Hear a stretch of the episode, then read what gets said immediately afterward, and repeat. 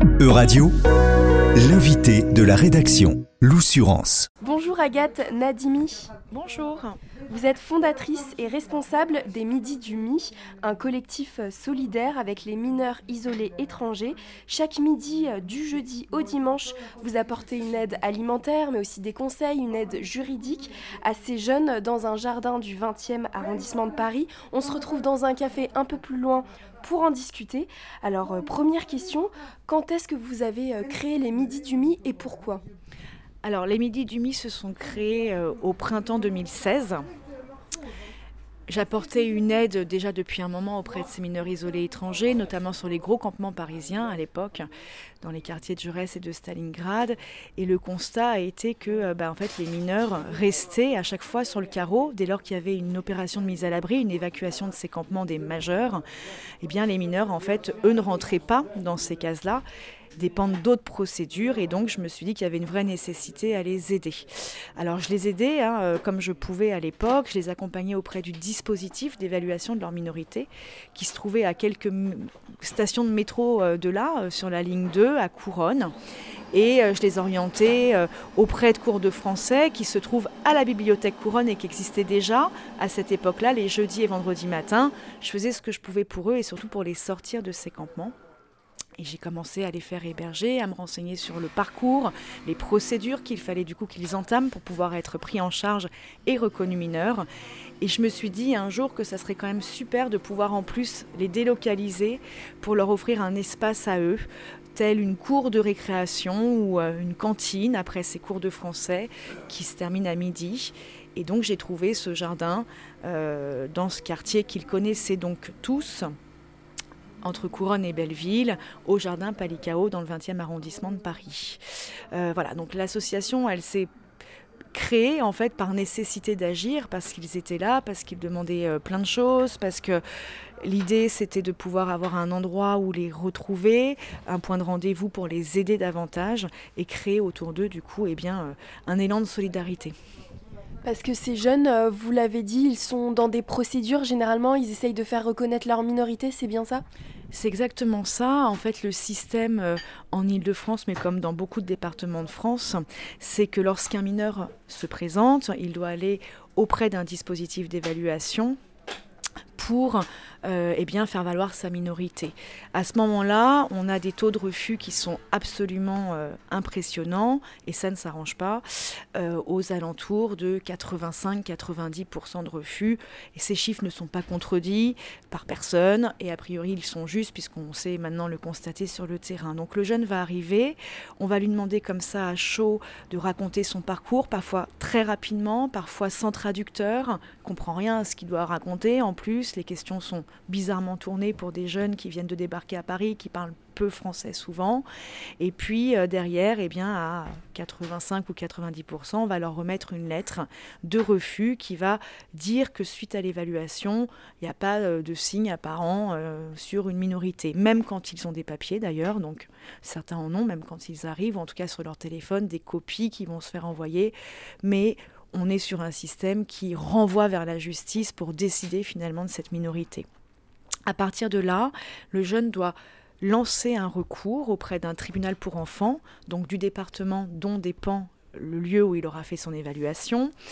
Et cette attente peut durer très longtemps avant qu'il rencontre du coup un juge. À Paris, on a des délais qui sont hallucinants en ce moment, parfois euh, six mois, sept mois avant qu'il y ait une convocation, une simple convocation pour rencontrer un juge. Et donc pendant ce temps de recours, le jeune n'est ni considéré mineur, ni considéré majeur, c'est un mineur en recours. Sauf que ce statut-là n'existe pas. Il n'y a pas de présomption de minorité. Nous, c'est ce qu'on demande évidemment depuis longtemps, de dire qu'en fait, bah, tant qu'il n'y a pas eu euh, un juge qui a dit qu'il était majeur, en vrai, le jeune doit être considéré comme mineur et non pas à la rue. Et pendant ce temps de recours, bah, le jeune s'en remet aux associations pour tout, euh, parce qu'il euh, ne peut pas rentrer dans des dispositifs d'hébergement. Il va appeler le 115, on va lui demander une date de naissance, il va la donner, on va lui dire bah non, nous c'est pour les majeurs, et il n'y a rien qui existe. Donc on vient en aide à ce moment-là sur euh, récupérer évidemment les papiers qui seront demandés pour un juge, chercher l'avocat.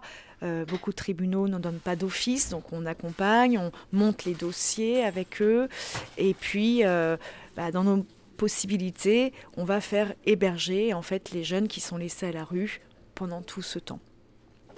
On ne fait pas que ça, on propose évidemment des vestiaires parce qu'on répond à tous les besoins primaires et premiers de nécessité, donc la nourriture, euh, les chaussures, euh, les vêtements. Donc on a un vestiaire par semaine et puis surtout du coup cette aide administrative et juridique qui consiste à euh, leur expliquer ce qu'il faut et comment est-ce que va se passer cette procédure. Et on a de l'hébergement soit à l'hôtel en urgence quand on n'a pas de lieu ou que notre lieu déborde, soit dans des lieux d'hébergement collectif. Et on a toujours en moyenne entre 20 et 30 jeunes hébergés. Actuellement, on a une maison à Montreuil qui nous est louée, euh, qu'on a presque depuis un an, dans laquelle c'est plus de 100 jeunes qui sont passés. Et évidemment, dès que l'un est, est placé, on remplace du coup par l'un qu'on rencontre sur une distribution puisqu'on ne laisse pas de lit vide. Et dans ces centres d'hébergement, on fait tout ce qu'on peut, c'est-à-dire qu'on se relaye à leur côté le soir, la nuit, on les laisse évidemment pas seuls, on propose des cours, on a un programme à la semaine, cours d'anglais, cours de français, euh, dessin, euh, on a fait une BD l'été dernier, euh, on fait de la musique, voilà, donc évidemment on, on aide comme on peut en fonction de ce qui se présente comme possibilité. Et également, euh, on fait des sorties et des fêtes euh, régulièrement parce que euh, bah, ce sont des jeunes et ils ont besoin aussi eh bien d'avoir une vie d'adolescent et de pouvoir prétendre à quelques moments qui sont des parenthèses. et c'est ce qu'on essaye de créer, ne serait-ce aussi qu'au jardin quand on sent le ballon de foot, cher à mon cœur, et tout un tas de choses qui sont de créer finalement un lien et de créer eh bien, la préparation à l'intégration après euh, à l'école, euh, voilà, dans un système euh, qu'ils ne connaissent pas tellement. Quelle est la situation pour les mineurs isolés étrangers en ce moment, en ces premiers mois de 2023 Qu'est-ce que vous, vous constatez sur le terrain lors de ces distributions alimentaires? On a une situation qui est terrible, catastrophique. Quand je pars à chaque fois, moi j'ai le cœur complètement retourné parce qu'ils nous racontent comment est-ce que chaque nuit la police vient les déloger par la force. Euh, on fait parfois des occupations quand il y a un trop gros nombre de jeunes à la rue euh, et que euh, bah, tout le monde s'en fiche et qu'on a des campements comme ça qui grossissent, là c'est même plus possible, il n'y a même plus de campement puisqu'il y a un ordre qui a été donné par la préfecture qui est zéro tente. Donc on a quand même des équipes policières euh, de la préfecture de police qui toutes les nuits tournent dans Paris et ses environs pour euh, s'assurer en fait qu'il n'y ait pas de campement qui se remonte. C'est hallucinant. Donc ça, ça donne des jeunes isolés qui se font chasser toutes les nuits, qui ne savent pas où aller, qui zonent toutes les nuits dans les rues de Paris. Donc on a une situation qui est terrible. Et depuis la dernière occupation qui a eu lieu en Interasso, à Palais Royal, euh, tout début décembre, eh bien, en vrai, il n'y a pas eu de campement qui s'est remonté puisque cet ordre est euh, euh, bah, mis en pratique. Voilà, donc on a une situation qui est très compliquée. On a des jeunes qui sont dehors, qui ne peuvent pas se poser, qui ne peuvent pas se reposer. Nous, on ne peut pas évidemment héberger tous les jeunes, ils sont très nombreux. actuellement, ils sont entre 250 et 300 sans les distributions. Et bah, plus de les trois quarts d'entre eux dorment dehors. La présomption de minorité, c'est vraiment le nerf de la guerre. Euh, et je crois qu'à un moment donné, et on y pense de plus en plus, on va devoir attaquer finalement l'État, puisque au Midi du Mi, on a 96% de taux de réussite sur des jeunes pour qui on a lancé un recours étaient devant un juge des enfants et qui ont été reconnus mineurs. Ça veut donc bien dire que ce jeune, quand il a dormi pendant six mois sous un pont euh, à Ivry, euh, comme le dernier gros campement historique qui était absolument euh, insalubre, enfin c'était pas possible cette situation. Mais en fait, ce jeune qui a passé six mois sous un pont il a été euh, ensuite reconnu mineur et donc ça veut dire qu'on en est à se poser la question d'attaquer finalement l'État qui a laissé délibérément pendant six mois un mineur, alors que c'est contre la loi, dans les rues sans aucune assistance. Merci beaucoup Agathe Nadimi euh, d'avoir répondu à mes questions. Ben non, merci à vous. Euradio vous a présenté l'invité de la rédaction. Retrouvez les podcasts de la rédaction dès maintenant sur euradio.fr.